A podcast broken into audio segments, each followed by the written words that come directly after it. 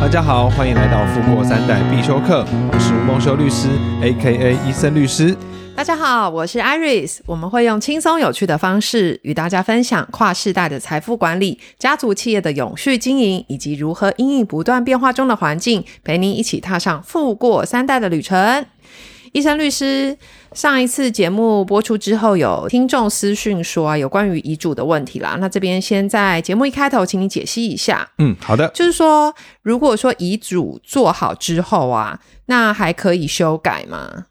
遗嘱是随时都可以更改的。是，那通常什么时候会更改呢？好，比较常见的是在不动产有变动的时候，嗯我可能新买了不动产，或是把我原本的不动产卖掉。嗯那这个时候呢，就会建议一定要去调整一下遗嘱。嗯，就等于是重新走过一次流程这样子。是的，哦，那还有哦，就是有的人可能是呃生了小孩，嗯嗯或者是说像之前我们曾经分享过的，不小心在外面有了小孩，嗯然后现在跑回来的，嗯，好，这种的话都要去注意，这时候就可能要去更改遗嘱了。嗯，所以就是我们自己的资产有变动的时候，或是家族成员有变动，那或者是自己的想法有跟动的时候，要来改这个遗嘱。是的，嗯，了解。好，那今天来到我们最新的一集，我担心子孙不孝，把家产败光，可以怎么做呢？那我帮大家回顾一下，其实我们在节目第一集的时候有跟大家预告富过三代的五大雷区嘛，今天就来分享其中一个地雷：子孙不孝，把家产败光。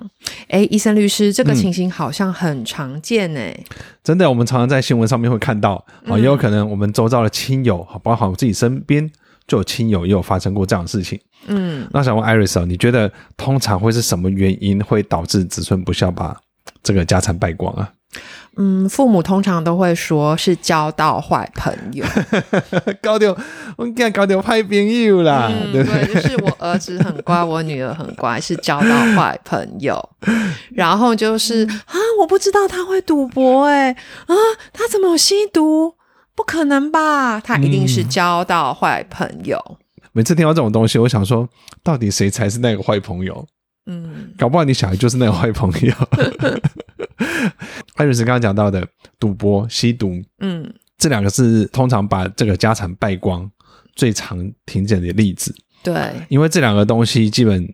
不管是你今天有再多的家产，嗯很容易啦就会坐吃山空的。嗯，很容易就聊了 key，对，尤其是在那个氛围当中，没错，没错。讲的好像我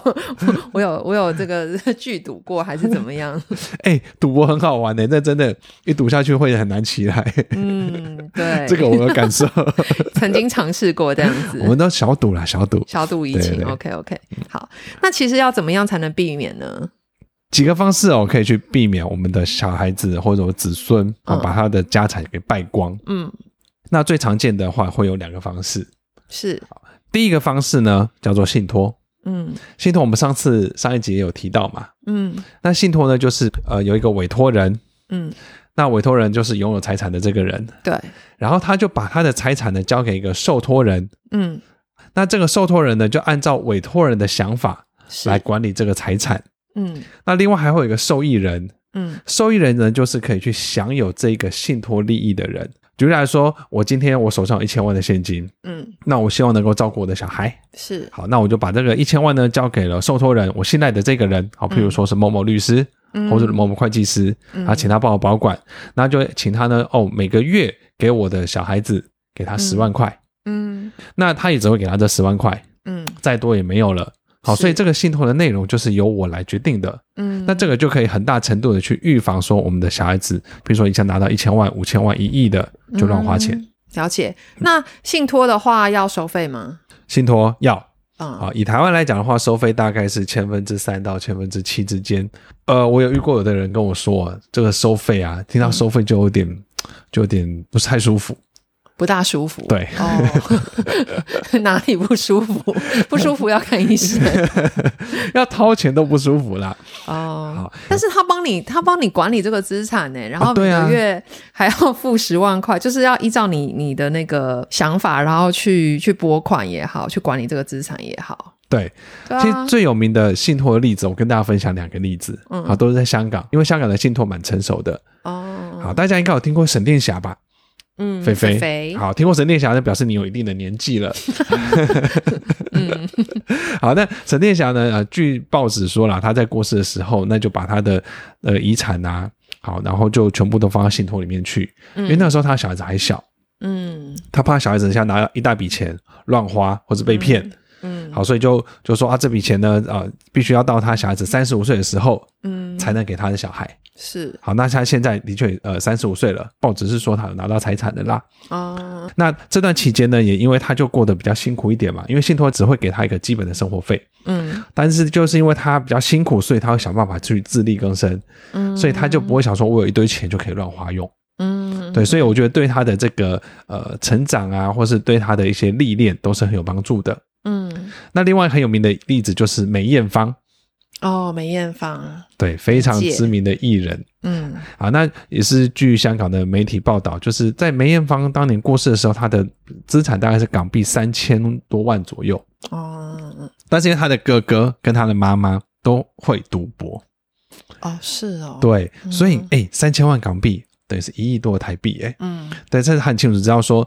如果他们拿到遗产，一定会一下就挥霍光了，嗯所以他就也立了遗嘱，嗯好，然后遗嘱里面去做了一个信托，是然后就说这个信托呢，他妈妈每个月可以给他七万块的港币当生活费，，哦嗯然后还安排一个司机跟一个佣人，嗯对，然后那当然还有其他的内容啦，但主要的话就是这一个，嗯那这也是到现在他的信托还是有效的。所以梅艳芳就透过这样信托的方式呢，其实很大程度的去保护了他的财产，嗯同时也照顾了他的妈妈。嗯嗯对，所以真的信托会非常非常的有效。有人如果可以帮你管理好财产，嗯然后避免我们的这个家人好会不小心这个钱啊，就是乱花，嗯或者是可能不是乱花，他是被骗。对你觉得花这一点管理费值不值得呢？很值得啊，嗯，因为最重要是可以照顾家人这样一辈子嘛。是啊，那当然了，我也说，因为毕竟千分之三到千分之七还是一笔钱嘛，嗯所以我常常遇到一些客户跟我咨询之后，嗯他们也会问我说：“哈，但是他真的不太想付那个信托费耶。嗯”还是会有这样子的人，嗯。那所以我们会给他第二个方式。第二个方式是什么？第二个方式呢，就是用保险的方式。嗯现在的保险有一种叫做类信托的功能。嗯哼举例来说，我今天买了一笔寿险，嗯，好，我买了五千万的寿险，是那这五千万呢，它可以在我身故之后，它可以譬如说分成十年、二十年或者三十年，嗯分笔的给付给我的受益人。嗯那这样子的话，啊，譬如说可能每年可以给他个呃一百万、嗯两百万嗯哼这样子的方式。那透过这样子分期给付的话，它就很像信托，嗯嗯所以我的受益人他就不会一下子拿到一大笔钱，嗯嗯，然后就像刚刚发生的可能被骗啊或者乱花这些问题。这令我想起前一阵子的新闻，其实有一阵子啦，嗯就是那个沸沸扬扬的那个五亿高中生的事件。哦，是，对，以他这样子的例子，是不是也可以用上述两个方式去避免呢？一个是刚刚提到，一个是信托，一个是保险嘛，有类信托功能这样子的模式。是，我觉得无意高中生这个事情啊，嗯其实就是因为别人知道他身上有这么多的资产，嗯，所以如果他今天他的父母，你好像是说他的阿公啊，哦，对，他的就生 父，啊，是对，那关系有点复杂。好，如果说他今天他的父母呢，能够用信托的方式，嗯好，比比如说每个月给他多少钱，好，嗯其他钱就不给他喽。嗯好，那这样子是不是可以就很大程度的降低这个风险？嗯，又或者是说，如果他父母今天是透过保险的方式的话，他也不会一下子拿到一笔钱嘛，嗯那自然就不会引起别人的觊觎嘛。没错，对，没所以我错觉得应该很大程度也可以去避免这样子的遗憾的事情发生。对。对对啊，因为其实我觉得这个案例哈，当然他是因为高中生啦。不过其实我回头看看，光我自己好了，如果你自己今天突然给我一大笔钱的嗯话，是，我有可能也会乱花哎、对不对？这跟我是不是成年是没有关系 耶、哎、我有可 能，就是你可能可能之前想到这个想到那个，嗯、然后呃，突然给我一笔钱，哇，我可以买这买那个了，对不对？对，有时候就是我如果今天哎、感觉要多赚一点钱，我就会想要对去吃意个外，好料对的。对对，意外之财或什么之类的，对对对所以我觉得